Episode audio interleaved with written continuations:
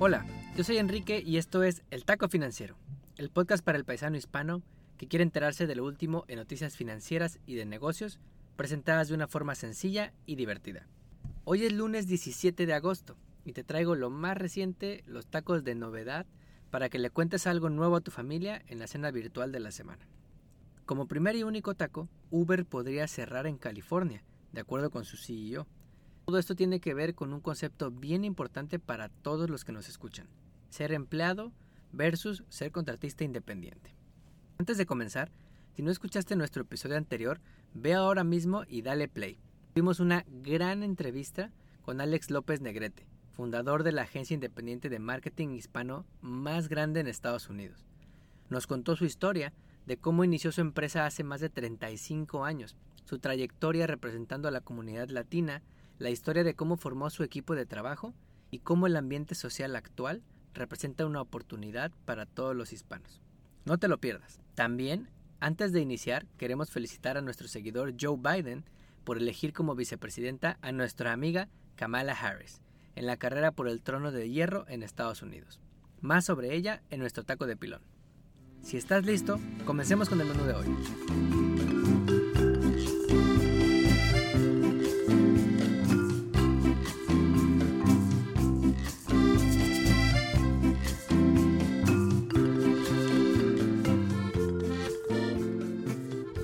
Como primer y único taco, la semana pasada se dio a conocer que Uber podría cerrar operaciones en California.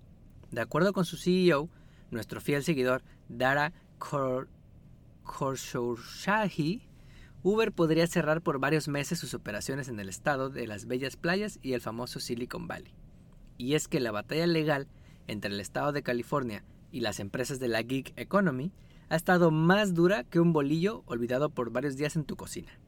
En septiembre del año pasado, California pasó una nueva ley llamada Assembly Bill 5 o AB5 que requiere a las empresas que funcionan con aplicaciones tratar a sus contratistas independientes como empleados si cumplen ciertos requisitos. Esto es importantísimo no solo para las empresas grandes como Uber, sino para los que trabajan o tienen negocios en California. Pon atención, si trabajas para una empresa y cada paycheck te retienen impuestos y te ofrecen cosas como aseguranza, vacaciones, y otras prestaciones, entonces el gobierno te considera como un empleado tipo W2.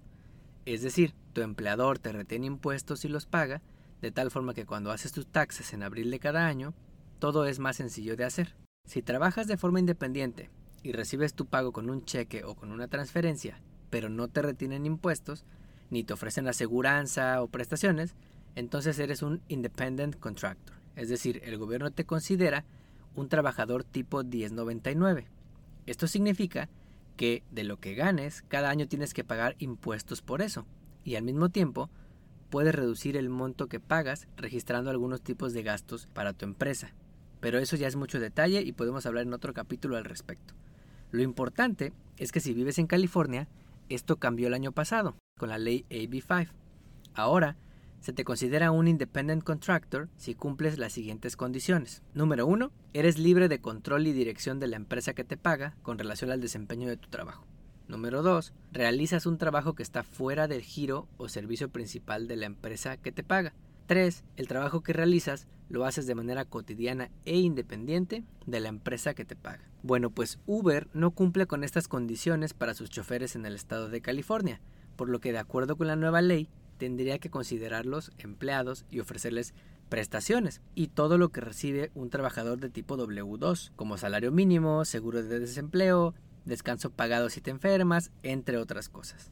De acuerdo con un análisis del banco de inversión Barclays, esta nueva ley podría costarle a Uber cerca de 500 millones de dólares y a Lyft cerca de 290 millones de dólares. Es casi una y dos veces el tamaño de los supermercados fiesta en Estados Unidos. Así que desde el año pasado, estas empresas han gastado millones de dólares en lobbying y defensas legales para evitar ser obligados a cumplir esta nueva ley. Y a pesar de la batalla legal que han dado, los jueces en el estado de California han mencionado la defensa de Uber como un clásico ejemplo de razonamiento circular.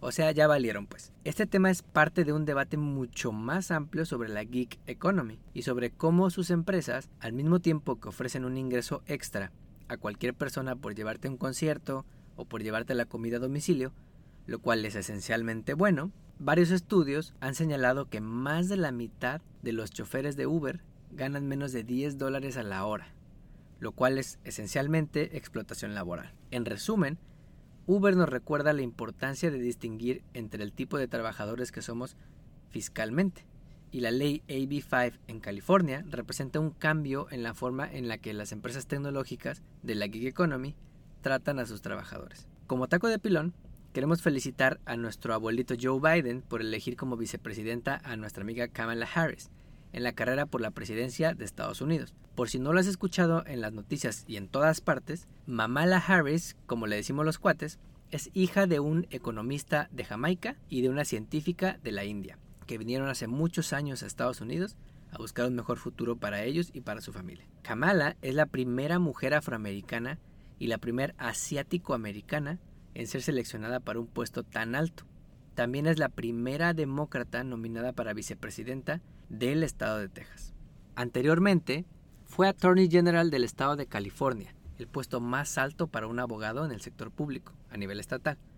Fue senadora por el Partido Demócrata y a partir de enero va a ser la futura vicepresidenta de este país. Es muy probable que su nombre aliente a muchas minorías a votar por la combinación Biden-Harris el próximo noviembre, tanto que unos minutos luego de que fuera anunciada, Donnie, desesperado, publicó uno de sus típicos videos con los que insulta a los que le caen mal, o más bien a los que le tienen miedo. No olvides suscribirte a este podcast donde quiera que lo escuches y ponerle 5 estrellas. Recuerda que estamos en Facebook, Instagram y Twitter como arroba taco financiero. Nos vemos el próximo lunes.